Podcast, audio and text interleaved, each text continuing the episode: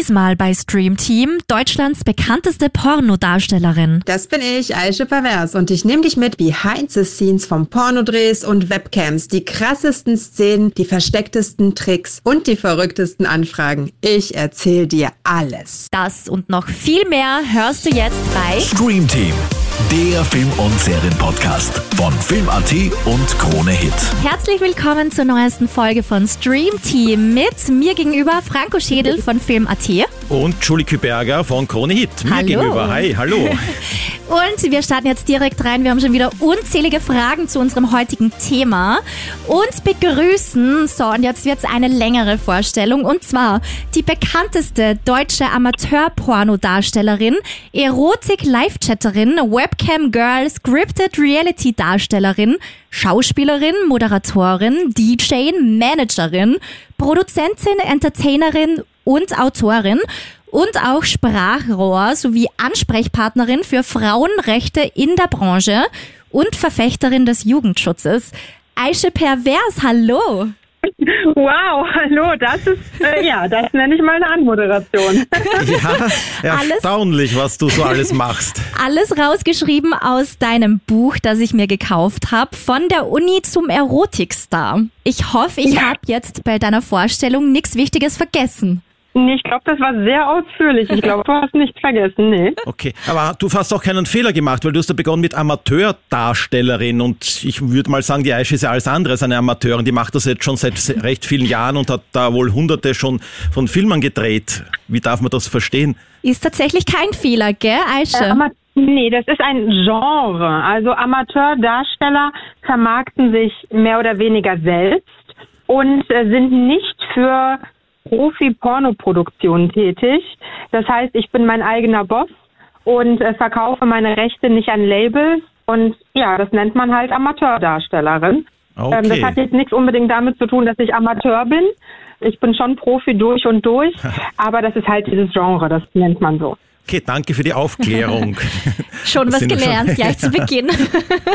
Der Franco hat mich nämlich zur kleinen Aufklärung vor unserer Podcast-Folge schon gefragt, bist du dir sicher, dass das stimmt? Und ich so, ja, ich habe das Buch gelesen, ich bin jetzt der Vollprofi. Aische, kannst du in Zahlen fassen, wie viele Menschen in deiner nun schon, ich glaube 18 Jahre lang machst du das jetzt schon, oder? Mhm. Kommt ungefähr hin, ja. Wie viele Menschen sich schon deine Pornos angesehen haben in diesen 18 Jahren? Oh.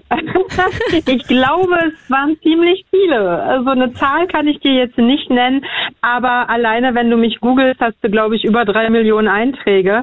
Also es waren schon ziemlich viele Menschen, die das ein oder andere Mal sich ein Filmchen von mir gegönnt haben. Ja. Hast du da nicht den vollen Überblick, wenn du das alles, wie du sagst, als Amateurin selber machst und da die Zugriffszahlen auch hast? Nee, da hast du keinen Überblick.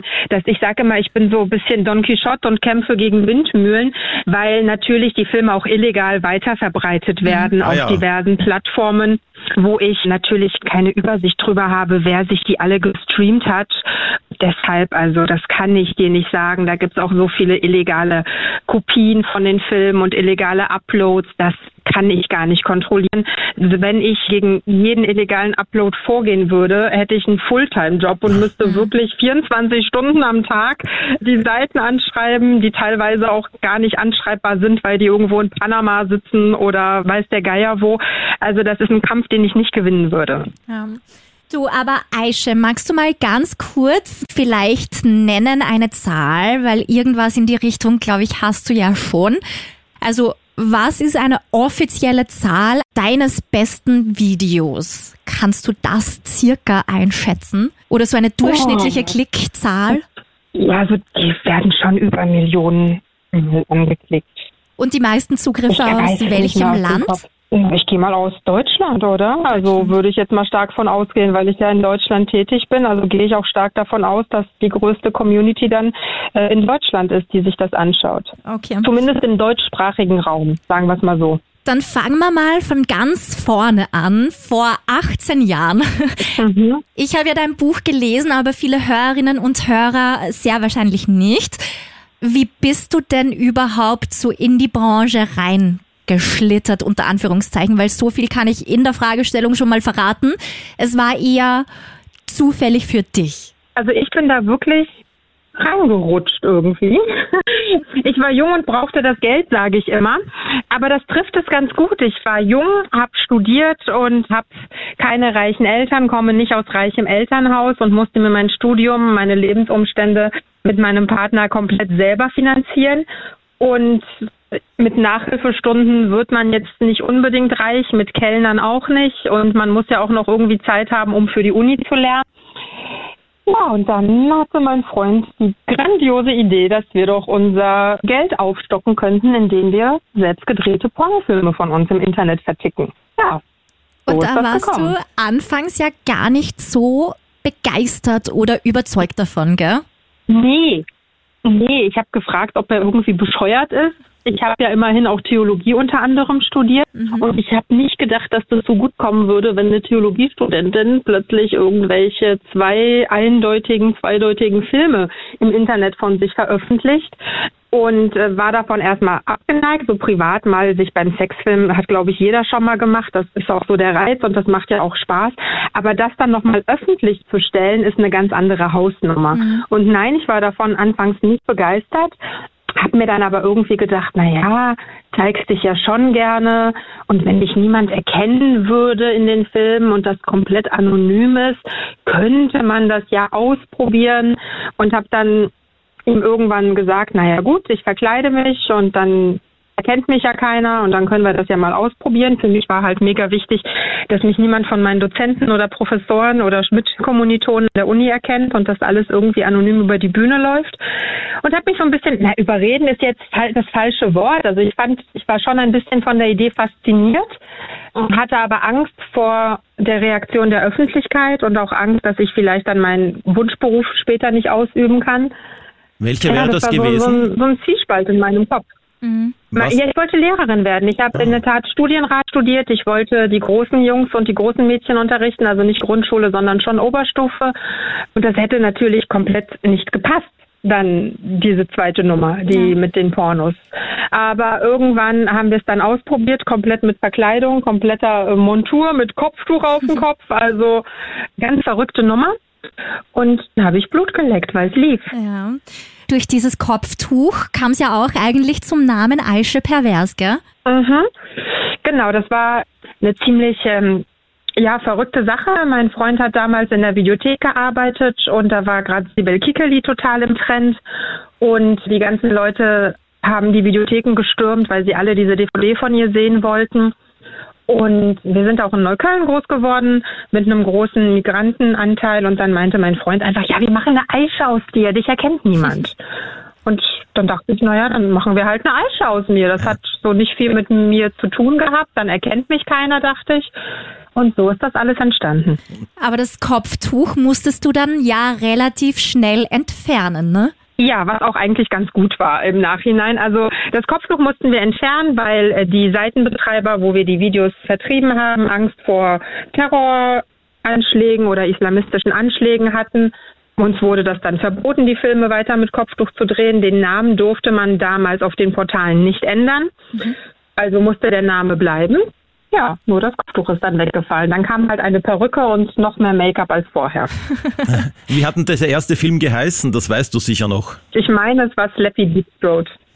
Und letztendlich hast du dich ja für die Erotikbranche und gegen deinen Theologieabschluss entschieden. Und das, obwohl du eigentlich die Beste deines Jahrgangs warst und auch eine Aussicht auf eine Dozentenstelle an der Theologischen Fakultät bekommen hättest. Ja, die hatte ich schon so gut wie sicher, die Dozentenstelle, ja. Warum dann die Entscheidung? Weil letztendlich der Gedanke von dir ursprünglich war ja, okay, ich verkleide mich, dann erkennt mich niemand, dann kann ich meinen Wunschberuf letztendlich trotzdem nach meinem Studium ausführen. Letztendlich hast du das aber nie gemacht, sondern bist wirklich in der Erotikbranche geblieben. Warum? Ja, ich habe mir überlegt, wie sahen meine Lehrer früher an der Oberschule aus?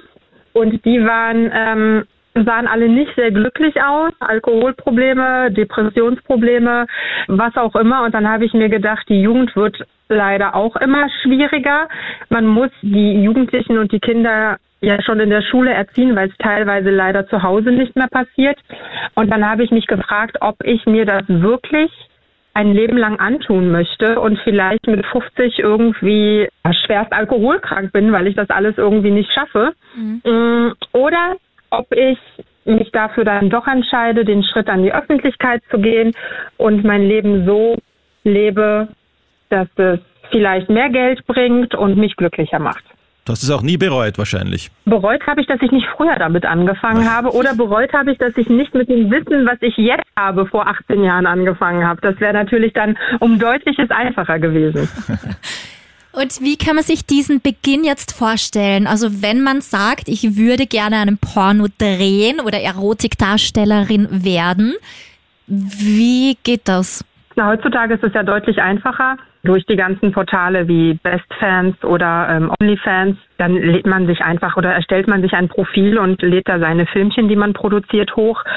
Wenn man klassischer Pornodarsteller werden möchte und für Labels arbeiten möchte, muss man sich dann bewerben, sich vorständig machen bei den Firmen und dann da anfangen. Aber heutzutage ist es nicht mehr so schwer, wie es früher mal war. Der Job wird auch beziehungsweise mh, hm, hat nicht unbedingt an Ansehen gewonnen, aber es ist ein bisschen normaler geworden, dass man mit seinem Körper Geld verdient. Also früher war das ja noch ein ganz krasser Tabubruch, ein ganz krasses Tabuthema, ist es heute immer noch. Mhm aber nicht mehr so krass, wie es damals mal war. Wenden sich viele Leute mit dieser Frage an dich, die dann auch gerne einsteigen möchten in die Branche, wie man dann einen Einstieg findet? Ja, also viele Fragen natürlich. Jetzt inzwischen ist es weniger, weil es äh, deutlich einfacher geworden ist. Früher haben sich viele gemeldet und gefragt, wie man das gut anstellt. Ich sage immer, das Internet vergisst nie. Also man muss sich dessen schon bewusst sein, wenn man einmal im Internet ist, ist man in der Regel für immer im Internet, mhm. weil man das Internet beziehungsweise sich nicht komplett aus dem Internet löschen kann. Und dessen muss man sich auf jeden Fall bewusst sein, bevor man sich dafür entscheidet, das auch wirklich durchzuziehen. Ja. Also das ist jetzt keine Sache, wo man sagt, ach, ich möchte jetzt mal zwei Jahre lang Pornos drehen, danach lösche ich alles, habe ein bisschen Geld verdient und führe ein normales Leben kann vielleicht klappen, aber in der Regel klappt es nicht, weil irgendjemand einen erkennen wird, irgendeiner kennt jemanden, der einen kennt und wie gesagt, löschen aus dem Internet ist nahezu unmöglich. Ja. Jetzt machst du ja Amateur und nicht bei den großen Labels. Aber wie Amateur mhm. ist denn Amateur? Also wie kann man sich das vorstellen? Wie geskriptet ist das? Wie beleuchtet, wie geschnitten ist das alles? Weil unter Amateur stellen sich die meisten ja vor, das Girl trifft zufällig den hängst sozusagen in der Sauna und dann geht's schon los und das ist wirklich eine Zufallsbegegnung und bipapo. Aber wie kann man sich Amateur denn wirklich vorstellen? Es ist schon Amateur, aber ich nenne es immer so ein bisschen Profi-Amateur.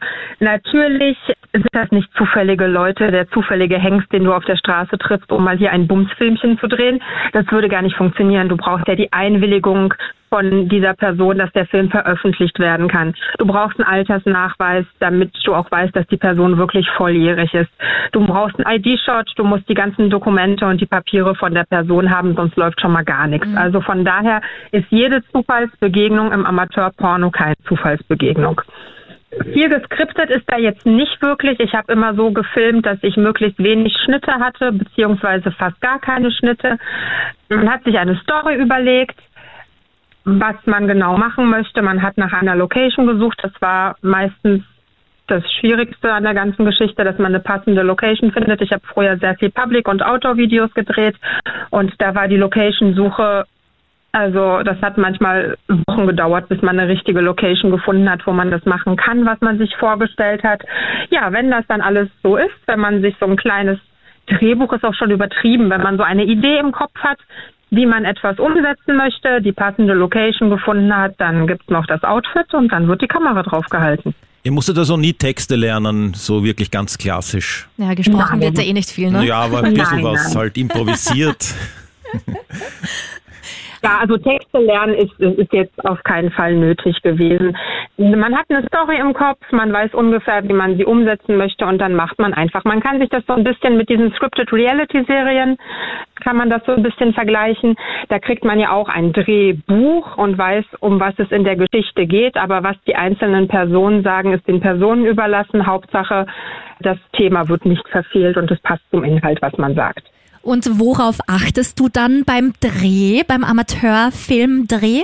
Also mein Partner achtet natürlich darauf, dass es gut beleuchtet ist. Wir achten darauf, dass man keinen Menschen im Hintergrund sieht, dass wir niemanden jetzt zu sehr mit unserem Dreh stören oder behindern. Und ich achte eigentlich nur darauf, dass ich gut aussehe dabei, ähm, geschminkt bin, dass man nirgendwo ein Speckröllchen sieht oder Zellulite. Zellulite haben ja Frauen sowieso nicht. Zellulite ist eine Frage des Lichts, sage ich immer. ja, also auch solche Kleinigkeiten. Für manche mögen es Kleinigkeiten sein. Für mich ist es dann in dem Moment wichtig. Aber die meiste Arbeit hat dann natürlich mein Partner, der die Kamera hält. Das heißt, es der hat eigentlich die ganze Arbeit. Er muss gucken, dass es durch die Kamera gut aussieht. Er muss gucken, dass das Licht gut ist und er muss währenddessen die Kamera ruhig halten und noch einen Hoch bekommen. Ja, und zum richtigen Moment ja, abspritzen. Ja, aber ein bisschen Arbeit habt ihr auch schon. Du auch. Abgesehen von der Kamera jetzt. Ja, aber also wenn man ein eingespieltes Team ist, habe ich als Darstellerin eigentlich weniger Arbeit als der Mann hinter der Kamera. Jetzt hast du schon gesagt, du achtest darauf, dass du gut aussiehst, dass man keine Zellulite sieht. Das ist jetzt gut durch Licht eigentlich steuerbar. Aber was sind denn, damit man die Speckröllchen nicht sieht, was sind denn deiner Meinung nach dann die vorteilhaftesten Sexpositionen? Vielleicht bin ich da auch, also inzwischen sehe ich das auch durchaus lockerer und finde es jetzt auch nicht mehr so tragisch, wenn man mal ein Pölsterchen hier und da sieht, weil wir sind ja alles Menschen und wir sind ja keine äh, Maschinen. Und inzwischen finde ich es wirklich nicht mehr tragisch. Früher habe ich sehr viel Wert drauf gelegt, äh, dass man vielleicht irgendwie von hinten, Doggy geht immer ganz gut, dann sieht man vielleicht nicht, wenn irgendwie da eine Bauchfalte ist. Oder wenn man das Bein anwinkelt in einer bestimmten Position, dann sehen die Beine halt optisch länger und schöner aus. Aber das sind so Kleinigkeiten. Also privat würde ich auch nie so unbequemen Sex haben wie in den Filmen, sage ich euch ganz ehrlich. Privat liege ich gerne unten und lasse den Mann die Arbeit machen und genieße. Aber äh, in den Filmen ähm, hat man schon so die eine oder andere unbequeme Pose eingenommen, damit es einfach gut aussieht. Jetzt drehst du ja hauptsächlich mit deinem Mann Manuel, wenn ich das da so sagen darf. Mhm. Ja. Kann man dann in eurem Fall überhaupt noch berufliches von privatem trennen und hat man da überhaupt dann privat noch Lust auf Sex? Jein. Also es macht natürlich auch viel mit der Beziehung und es macht die Beziehung auch in einer gewissen Weise ein bisschen kaputt, wenn man 24 Stunden zusammen lebt, zusammen arbeitet und auch noch zusammen Sex haben muss. Man hat ja nicht immer einen guten Tag. Manchmal hat man vielleicht Streit mit dem Partner, was ja nicht ausbleibt, hat ja jeder in seiner Beziehung. Und man weiß, aber ein Film muss fertig werden. Dann muss man manchmal so die Zähne zusammenbeißen und dann einfach durchziehen, weil man es einfach fertig haben muss. Und das ist nicht immer einfach. Manchmal sagt der Partner etwas zu einem, was einem in dem Moment verletzt aber er meint es gar nicht persönlich oder in Bezug auf die Beziehung, sondern er meint es nur in Bezug auf den Film. Und das ist ein bisschen schwierig, das besonders als Frau finde ich das ein bisschen schwierig im Kopf zu differenzieren, dass der Partner es eigentlich gar nicht böse meint. Er will nur, dass man in der Kamera besonders gut aussieht. Und ja, es ist manchmal schwierig, das privat sich nicht zu Herzen zu nehmen, was einem beruflich gesagt wird. Mhm. Aber wie steht es dann um die Lust im Privaten?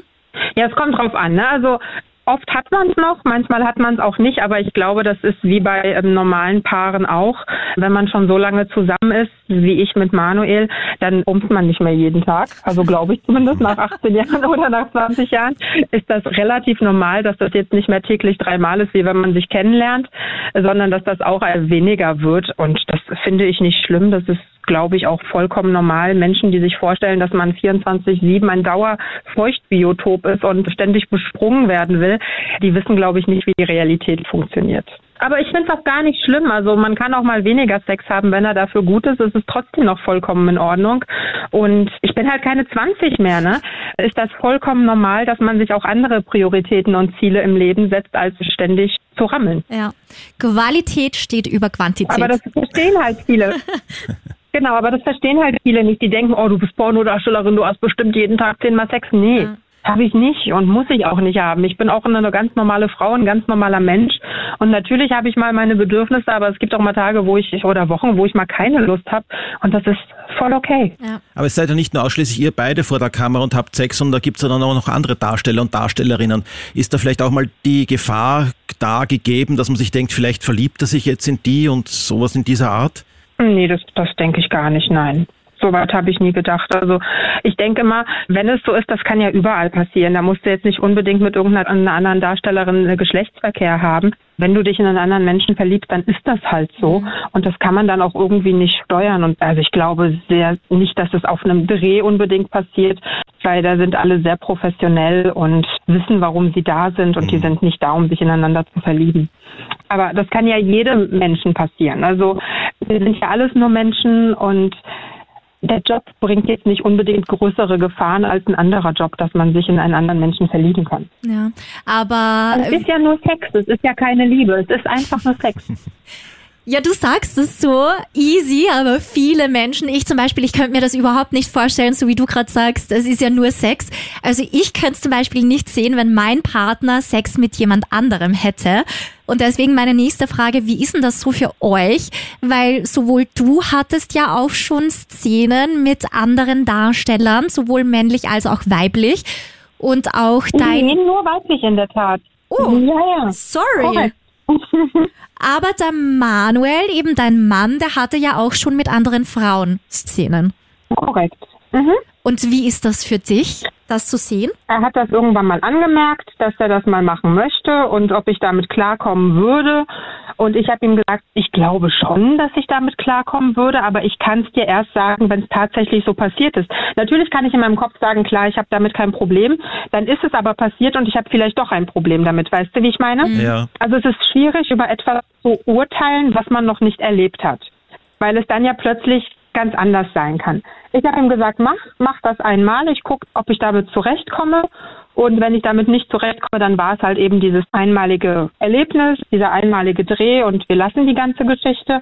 Aber ich kam damit erstaunlich gut klar und kann das auch super trennen, habe damit gar keine Schwierigkeiten und von daher war das dann für mich in Ordnung. Wie lange hat das da gedauert vom Anfang, also vor 18 Jahren, wie Sie begonnen habt? Wie lang war dann dieser Schritt, bis dann da noch jemand dazugekommen ist? Ich glaube, das kam so nach zwei Jahren ungefähr, ja. So zwei, drei Jahre, länger war das nicht. Und wenn du es auch mal gerne erotisch auf der Couch haben magst, es aber jetzt nicht unbedingt sofort ein Porno sein muss, sehr empfehlenswert aktuell auf Kanal Plus die Serie Minx über eine junge Feministin, Joyce, gespielt von Ophelia Lovibond, die in Los Angeles in den 70er Jahren ein feministisches Frauenmagazin gründen möchte, das allerdings niemand wirklich finanzieren will. Als sie den windigen Herausgeber Doug trifft, ist es zwar Abneigung auf den ersten Blick, sein Angebot, das erste Erotikmagazin für Frauen zu gründen, das kann sie aber dann doch nicht ausschlagen. Zeig mir deine Titten! Dieses Land behandelt Frauen wie Bürger zweiter Klasse. Wir verdienen ein Magazin, das uns lehrt, für sich einzustehen. Stellen Sie mir Ihre Idee vor. Den Zeitschriftenmarkt zu verändern, schafft Mann nicht so einfach, aber Frau schon. Was finden Frauen an Männern am attraktivsten? Intelligent. Motorräder. Wenn die Welt für deine Idee noch nicht bereit ist, zeig ihr, was sie verpasst. Frauen haben es wirklich schwer. Minx und noch ganz viel mehr streamst du jetzt sogar 30 Tage lang kostenlos im Testabo auf Kanal Plus, der Streaming-Plattform mit Premium Entertainment und europäischem Fokus. Und warum machst du zum Beispiel keine Filme mit anderen männlichen Darstellern? Never change a running system, sage ich dazu. also es funktioniert ja auch so und ich hatte da jetzt keine Ambitionen, was anderes zu machen. Also ich hatte schon, du hast recht, ich habe schon mit Männern gedreht, allerdings waren das nur Domina-Filme. Das heißt, ich hatte keinen Geschlechtsverkehr mit den Personen, sondern habe sie einfach als meine Sklaven behandelt, sie auch nicht angefasst, ich wurde nicht angefasst. Also das ist für mich voll okay. Das finde ich zwischenzeitlich auch mal ganz lustig, meine dominante Ader auszuleben. Mein Mann alles andere als devot ist, da würde sowas überhaupt nicht gehen. Und privat möchte ich auch keinen devoten Mann zu Hause haben, wenn ich ehrlich sein soll. Das wäre mir nix. Also ein Mann muss bei mir auch mal auf den Tisch hauen können und äh, auch mal seine Meinung vertreten und dazu stehen. Und so einem devoten Typen könnte ich halt nichts anfangen. Aber mal für einen Film ist das ganz lustig, jemanden zu beleidigen und ein bisschen voll zu pinkeln oder wie auch immer. Also das finde ich dann ganz lustig. Also doch, du hast recht, ich habe auch schon mit Männern gedreht, aber eben keine Sexfilme. Und wenn ihr dann mit anderen Menschen dreht, egal ob jetzt männlich oder weiblich, was sind dann Dinge und Aspekte, auf die ihr dann stark achtet? Ja, ich bin da leider, leider muss ich sagen, äh, sehr optikbezogen.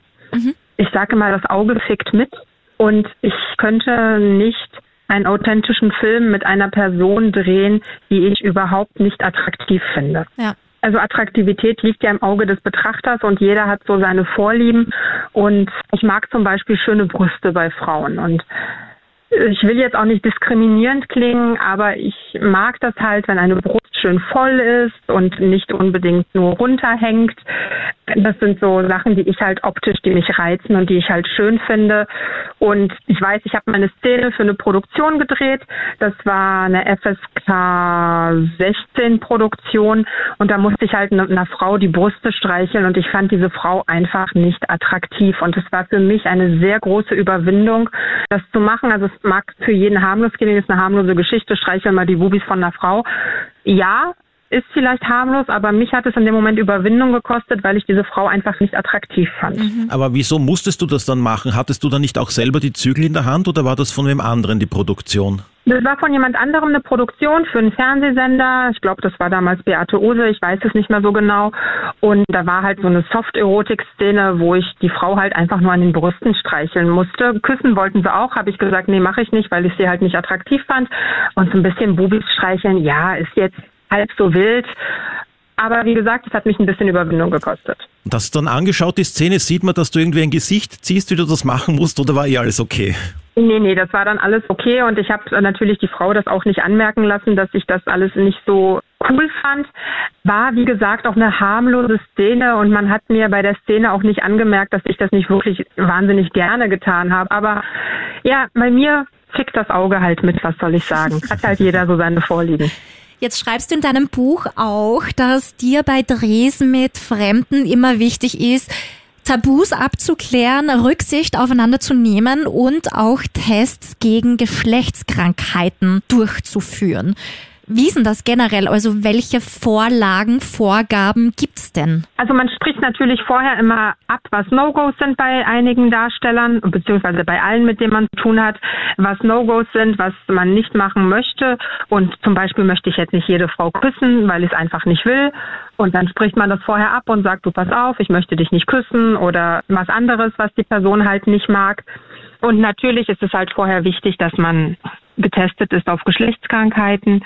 Genau, ja dass man sich halt nicht holt, ist sehr wichtig. Und wie genau funktioniert das? Wie regelmäßig wird das gemacht in der Branche? Also wie beugt ihr sexuell übertragbaren Krankheiten vor? Also bei den Profiproduktionen ist es so, dass man alle zwei Wochen einen Volltest machen muss beim Gesundheitsamt oder Arzt. Es gibt ja auch spezielle Ärzte, die sich auf diese Volltests spezialisiert haben und nur diese Volltests anbieten. Dann geht man dahin, lässt sich Blut abnehmen und wird halt auf alle Geschlechtskrankheiten, Hepatitis, HIV, Syphilis, Tripper, Chlamydien, also wirklich alles getestet.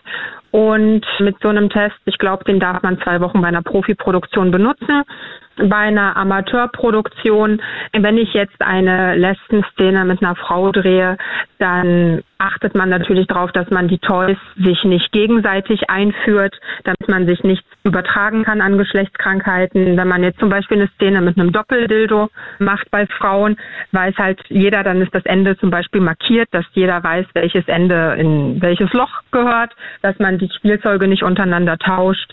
Also solche Geschichten, da achtet man schon drauf. Ich achte zumindest drauf. Ist der Dreh mit Kondomen eigentlich auch erlaubt sozusagen bei euch oder fällt das dann völlig weg? Ja, bei meinem Mann habe ich so eine Regel. Er darf mit jeder Frau einen Film drehen, beziehungsweise als wir noch gedreht haben, durfte er mit jeder Frau einen Film drehen. Meine Regel war trotzdem, dass immer ein Kondom benutzt wird also für mich wäre es Fremdgehen, wenn mein Mann mit einer Frau ohne Kondom schläft. Auch wenn es beruflich wäre, das würde ich nicht akzeptieren. Für mich ist immer diese Regel gewesen, okay, da ist immer noch ein Kondom zwischen und damit komme ich halt super zurecht. Das ist dann Job und da ist ein Kondom noch zwischen und ich muss mir keine Sorgen machen. Auch wenn es in Pornos nicht gerne gesehen wird, dass ein Kondom benutzt wird, ist mir das relativ egal. Ich möchte das und dann wird es so gemacht. Du hast es eh gerade angesprochen, auch wenn das in der Szene oder in der Branche nicht gerne gesehen wird. Das heißt, es ist nicht nur ein Eindruck, den man hat als Zuschauerin, sondern es ist wirklich so, dass Kondome sehr, sehr selten benutzt werden. Genau, und dann muss man sich eben auf diesen Volltest verlassen. Ich sage dir ganz ehrlich, das wäre für mich vom Kopf her nicht umsetzbar, sich auf diesen Test zu verlassen. Du machst ja diesen Test, auch wenn du ihn alle zwei Wochen machst. Diese Person kann ja den Test gemacht haben und zwei Tage später einen One-Night-Stand ohne Gummi gehabt mhm. haben, wie auch immer. Und dann kann ja in der Zeit was passiert sein. Also für mich ist es deshalb auch ein No-Go, weil du kennst die Leute ja nicht. Du kannst sie zwar anschauen, aber du kannst nicht in die Köpfe reinschauen. Und klar, der Test ist negativ, aber was weiß ich, was die Person vor drei Tagen gemacht hat. Ja. Genau. Kriegst du dann manchmal auch Feedback von Zuschauerinnen, die dann vielleicht schreiben, da, da war ja ein Kondom, das ist jetzt fake, das ist nicht authentisch oder solche Sachen? Ja, klar, beschweren sich manchmal Leute, dass es ein Kondom im Film gab. Aber dann denke ich mir, ja, wenn du in der Disco dir jemanden abschleppst, wärst du ja schön blöd, es mit der Person ohne Gummi zu treiben. Also von daher ist es ja doch authentisch. Ja weil man macht sich ja Gedanken oder sollte sich zumindest Gedanken um seine Gesundheit machen und man möchte sich ja auch keine Krankheiten holen, auch wenn man irgendwie als Single durchs Leben rennt und sich jede Woche eine andere Frau oder einen anderen Typen mit nach Hause nimmt, sollte man ja schon auf seine Gesundheit achten. Und ich glaube, wir aus der Erotikbranche sind bei solchen Dingen viel, viel, viel, viel krasser unterwegs als der 0815 Disco oder Clubgänger. Ja. Ich glaube, dass Darsteller und Darstellerinnen viel mehr auf solche Sachen wie Kondom und Gesundheit legen als der normale Bürger. Ja, weil wir jetzt gerade von den Darsteller, Darstellerinnen reden, wo bekommt ihr die her? Sucht ihr die gezielt aus oder kann das sein, dass das jetzt auch einmal gar keine Profis sind, sondern dass ihr aus euren bekannten Freundeskreis jemanden einladet oder die an euch herantreten und sagen, wir würden da auch mal gerne mitmachen? Also Bekannten- und Freundeskreis bitte nicht. Hat es nie Anfragen nee, gegeben? Nee, und das ist auch gut so. Also von meinen Freunden auf gar keinen Fall und das würde ich auch nicht wollen, weil das sind meine Freunde, mit denen teile ich mein Leben, mit denen muss ich nicht mein Bett teilen, so sehe ich das. Es sind aber auch keine Profidarsteller. In der Regel sind das wirklich die Mädchen von nebenan, die sich gerne mal ausprobieren wollen und einen dann anschreiben und dann passiert es einfach. Oder auch nicht, wenn man sich halt nicht gut versteht oder die Chemie nicht stimmt, dann passiert es halt nicht. Aber wenn man sich dann gut versteht und denkt, man könnte was Cooles zusammen drehen, dann passiert es. Wie viele Anfragen kommen denn rein in dieser Art? Kann man das sagen? Davon ausgehen, täglich kommen da ein paar Anfragen? Also täglich bestimmt nicht. Jetzt ist es auch weniger geworden, weil ich ja nicht mehr aktiv drehe seit vier Jahren jetzt circa. Aber es kommen zwischendurch immer mal wieder Anfragen rein. Früher war es deutlich häufiger, jetzt ist es seltener geworden. Ja, das kann man jetzt nicht so pauschal sagen, täglich eine Anfrage. Also das ist mal so, mal so. Wie viel würdest du denn sagen, hat ein Porno mit der Realität zu tun? Weil viele Jugendliche vor allen Dingen, die sich das anschauen, die glauben ja, okay, ein Mann muss wirklich immer sofort einen Hoch bekommen, die Frau hat immer den Mega-Orgasmus whatever, ja. Also viele glauben, die Realität sollte wirklich so wie im Porno ablaufen. Was würdest du sagen, wie fake oder wie real sind Pornos? Ich würde das jetzt gar nicht in fake oder real kategorisieren. Kategor wie heißt das Wort? Kategorisieren. Genau, also das würde ich jetzt nicht unbedingt so machen. Ähm, man sollte sich als Pornokonsument bewusst sein, dass dieser Film entstanden ist, um eine sexuelle Lust zu befriedigen. In der Regel von Männern, weil Männer ja nun mal deutlich mehr Pornos gucken als Frauen. Und die Personen, die sich diese Filme anschauen, sollten sich dessen bewusst sein, dass es eine Art Kunst ist. Eine Kunst, die darauf ausgelegt ist, einen Mann möglichst schnell zum Orgasmus zu bringen. Und natürlich passieren im Porno Sachen, die vielleicht in der Realität nie passieren würden. Aber so krass fake ist es jetzt unbedingt auch nicht. Also es ist schwierig für mich zu sagen, es ist fake, es ist nicht fake. Natürlich ist vieles gefaked und extra darauf ausgelegt, um schnell den gewünschten Effekt beim Mann zu erzielen. Man muss sich immer vor Augen halten, dass Porno eine Kunstform ist, wie ein guter Unterhaltungsfilm, wie ein Krimi. Ich meine, nicht jeder Mordfall in einem Krimi ist echt. Dennoch passieren Morde. Also so würde ich das mhm. eher einschätzen. Klar ist nicht alles im Porno real, aber viele Dinge, die im Porno passieren, passieren auch im echten Leben. Jugendliche, die sich Pornofilme angucken, sollten natürlich jetzt nicht unbedingt mit der Partnerin so umgehen wie im Porno, außer sie steht drauf, dann vielleicht schon. Aber man sollte sich natürlich dann mehr Zeit nehmen füreinander und auf die Bedürfnisse des Partners eingehen. Und das geht im Porno natürlich ein bisschen verloren, weil du willst ja keine Love Story erzählen, dann guckst du dir nämlich einen Liebesfilm an. Du möchtest natürlich im Porno den harten Scheiß sehen, um so schnell wie möglich zu deinem Höhepunkt zu kommen. Und das ist der Unterschied zum richtigen Leben. Und auf welche Tricks wird da zurückgegriffen? Also ich sage nur Kunstsperma, AnbläserInnen und Co. Ja, Kunstsperma ist natürlich ein beliebtes Mittel, besonders wenn ich zum Beispiel produziere und mit Anfängern komplett einen Film produziere, wo an einem Tag mehrere Szenen gedreht werden müssen und dann ist es irgendwann auch ganz normal, dass der Mann jetzt nicht irgendwie so fünfmal am Tag eine riesengroße Ladung Sperma produzieren kann. Dann wird auch gerne mal in die Trickkiste gegriffen und dann wird auch gerne mal das Kunstsperma ausgepackt. Das heißt, es steht dann immer irgendwo im Kühlschrank so eine Tasse Kunstsperma herum. Das muss man gar nicht im Kühlschrank stehen haben. Das kann man sogar fertig bei Amazon kaufen. Oh. Also und, ähm, ihr rührt das gar nicht selber zusammen. Wie stellst du Nein, denn das, das vor? Du fertig. Also ja, das wäre meine Frage gewesen. Nee, nee, wir stellen das nicht selber her. Also es wird auch nicht vorher in ein Röhrchen gewichst und das benutzen wir dann später oder so, wenn man es mal braucht. Nee, du kannst dir, das heißt glaube ich Pornsperm, bei Amazon kannst du dir das kaufen. Das ist Gleitgel, was aussieht wie Sperma und Na, was kriegt man nicht bei Amazon? Ja, alles irgendwie, ne? Ja. Und wie häufig greift ihr zum Beispiel auch auf Dinge wie Viagra zurück? Oder es gibt ja auch den Mythos, dass es sogenannte Anbläserinnen gibt am Pornoset. Was sagst du zu diesen Mythen? Also das gibt es schon. Natürlich, wenn du jetzt, ich war ja auch schon öfter am Profiset zugange und habe da mitgearbeitet und weiß, wie das da abläuft. Natürlich muss man sich auch gut verstehen und der Mann muss natürlich, wenn die Szene dann gedreht werden soll, auch seinen Mann stehen und dann wird gerne auch, bevor der Film gedreht wird, ein bisschen aneinander rumgeknuspert. Der Mann kriegt vielleicht vorher von der Frau schon eingeblasen, damit es dann nachher, wenn es zur Szene kommt, auch gut funktioniert. Also Mythos Anbläserin ist jetzt nicht ganz so ein Mythos, sowas gibt es halt wirklich. Das ist dann aber in der Regel auch die Darstellerin, mit der dann später der Film produziert wird.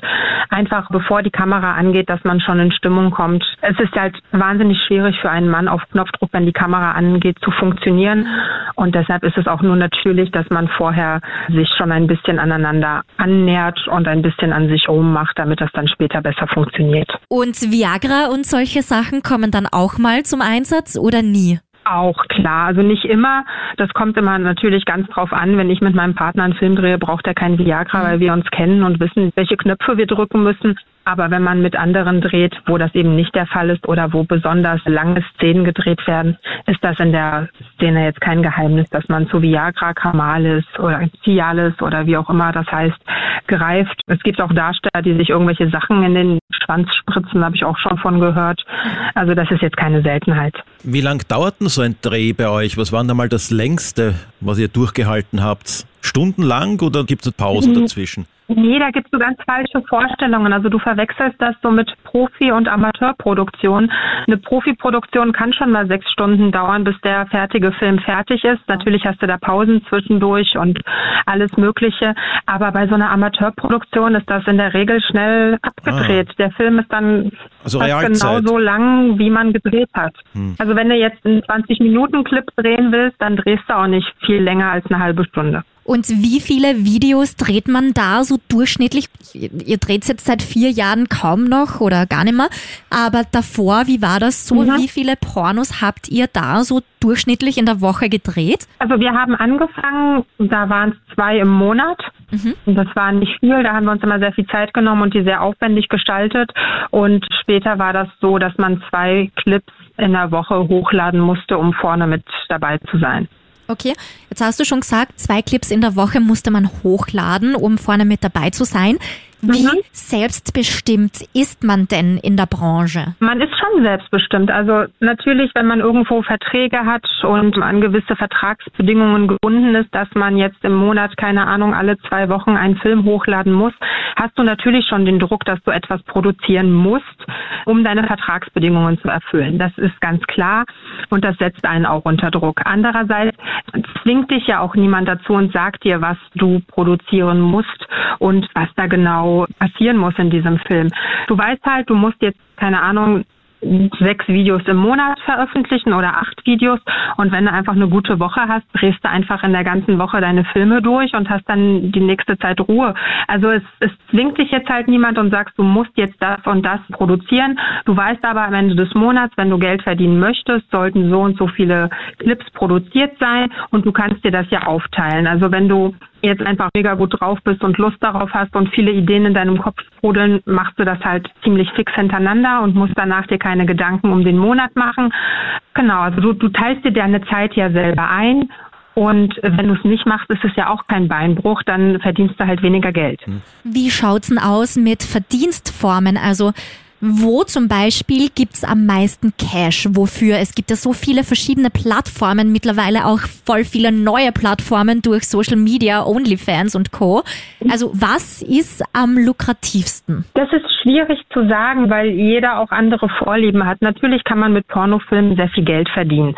Wenn man es geschickt anstellt, wenn man sich aus der Masse hervorhebt und wenn ja, du, du dir auch so, so ein gewisses Image aufgebaut hast. Da kannst du mit Videos natürlich immer noch sehr viel Geld verdienen.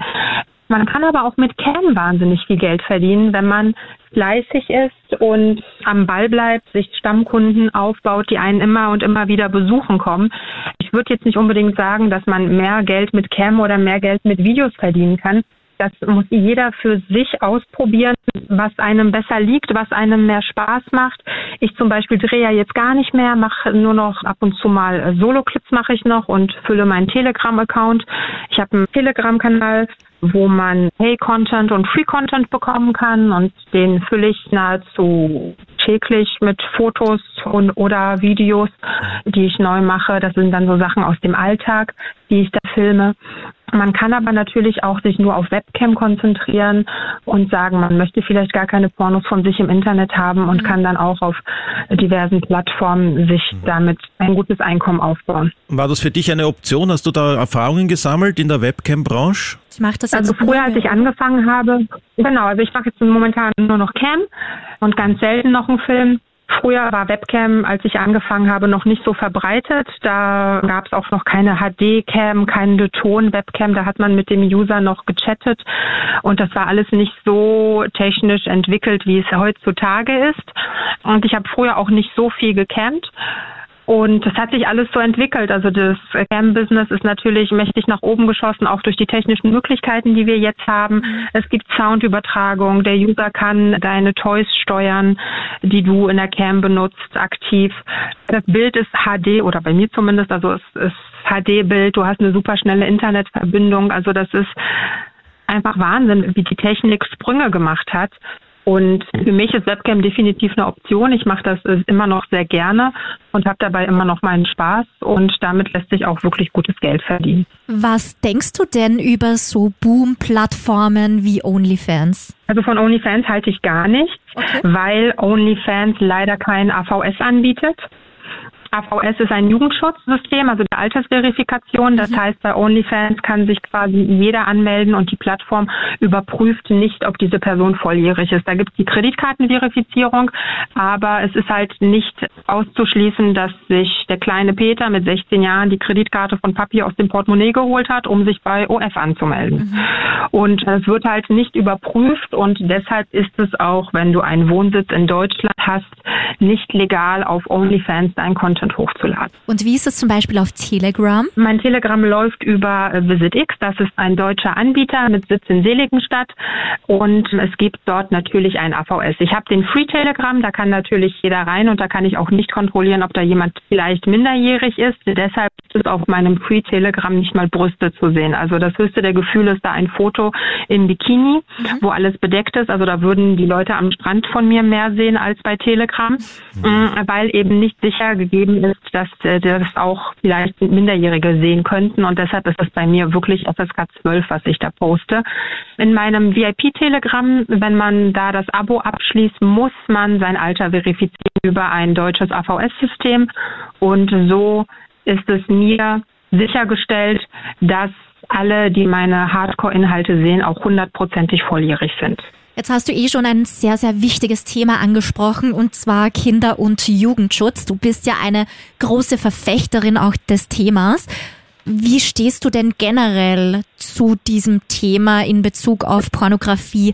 Was hat sich positiv entwickelt und was braucht es deiner Meinung nach noch in der Branche in dieser Hinsicht? Also ich finde das deutsche Jugendschutzsystem leider nicht gut. Nicht aus dem Grund nicht gut, dass es eine Altersverifikation gibt. Also das ist schon sinnvoll natürlich eine Altersverifikation, aber ich finde das System in Deutschland eben nicht durchdacht, weil dadurch, dass wir diese Altersverifikation haben, die Verantwortung weg von den Eltern geschoben wird. Ach ja, der Staat kümmert sich. Ach ja, ist ja ein Jugendschutz. Äh, Pustekuchen. Wir haben so viele Seiten im Internet, wo man raufgehen kann aus Deutschland und sich sofort Hardcore-Inhalte anschauen kann, die aber einen Sitz im Ausland haben und der deutsche Jugendschutz den halt nichts kann. Und trotzdem können da Kinder und Jugendliche draufgehen und sich Sachen angucken, die vielleicht, die definitiv nicht für Kinderaugen bestimmt sind. Ich bin der Meinung, Jugendschutz sollte zu Hause stattfinden bei den Eltern.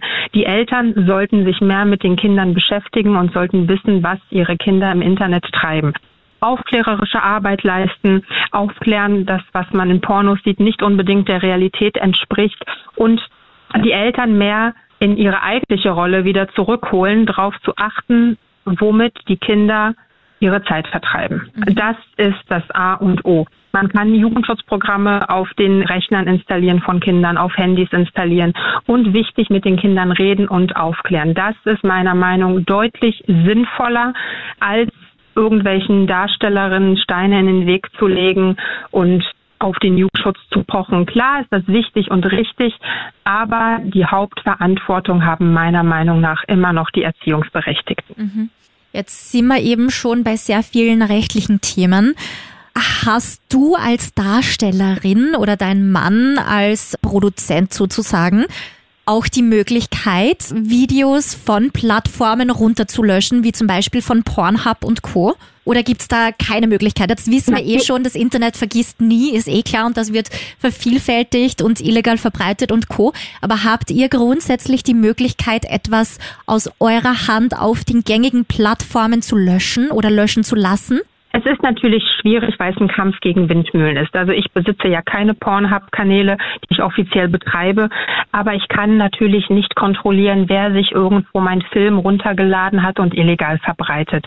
Es wird ja teilweise nicht mein Name dann auch nicht aufgeschrieben, sondern das Ding wird einfach hochgeladen als geile Sau bumst irgendwo, keine mhm. Ahnung. Und da steht ja dann nicht unbedingt, dass es ein Film von Aische Pervers ist. Also es wäre vollkommen unmöglich. Es ist wirklich ein Kampf gegen Windmühlen. Natürlich, wenn ich was entdecke, was von mir ist und irgendwo hochgeladen ist, kann ich das melden, wenn ich jemanden von der Seite erreiche, wenn mir jemand antwortet und dann wird vielleicht runtergenommen. Aber die meisten Seiten sitzen irgendwo in Panama im Ausland und oder in Russland sind die Seiten auf irgendwelchen Servern. Da hat man keine Macht darüber, das löschen zu lassen. Das funktioniert nicht. Nochmal zum Thema Kinder- und Jugendschutz oder generell Aufklärung auch. Du bist ja auch eine Frauenrechte-Vertreterin für die Branche, engagierst dich da sehr, sehr stark, auch hier im Aufklärungsbereich und im Schutzbereich sozusagen. Was denkst du denn über Plattformen, die jetzt immer mehr und mehr kommen, mit Pornoseiten und Pornofilmen speziell für Frauen? Ja, kann man machen, aber ich denke, das wird sich nicht durchsetzen. Warum? Also ich kann mir das nicht vorstellen, weil, sind wir mal ehrlich, 90 Prozent der Pornokonsumenten sind männlich. Und die meisten Frauen, die sich ein Porno angucken, gucken, ich habe mit vielen Frauen schon gesprochen, gucken sich den Film nicht an, weil sie eine wundervolle Story sehen wollen. Sie wollen einfach nur schnell auch sehen, wie es zur Sache geht und dann ist die Sache erledigt. Deshalb glaube ich nicht, dass sich solche Pornoseiten extra für Frauen durchsetzen werden oder auf Dauer erfolgreich sind. Also du persönlich hast noch nie sozusagen direkt nur für Frauen produziert, einen Film gemacht mit dem Hintergedanken? Nein. Wie frauenfeindlich ist denn die Pornobranche deiner Meinung nach? So, ihr süßen Zuckerpuppen, das waren jetzt ganz schön viele Fragen auf einmal. Ich würde sagen, wir machen einen Zweiteiler draus. Ich möchte natürlich keine Frage unbeantwortet lassen und dann geht es im zweiten Teil fröhlich weiter. Super, dann hören wir uns nächste Woche wieder. Wir freuen uns schon riesig drauf. In der Zwischenzeit bitte unseren Podcast gerne abonnieren, bewerten, damit ihr ja nichts verpasst, uns Feedback schicken und gerne auch noch alle Fragen an die Aische an uns durchschicken, falls es noch welche gibt für nächste Woche. Und zwar an streamteam.kronehit.at, ganz wie üblich. Aische, wir freuen uns auf dich auf nächste Woche. Ja, bis bald. Ja, bis nächste Woche. Bis nächste Woche, ihr Lieben. Ich freue mich auch. Ciao. Tschüss. Tschüss. Stream Team, der Film- und Serienpodcast von Film.at und Krone Hit.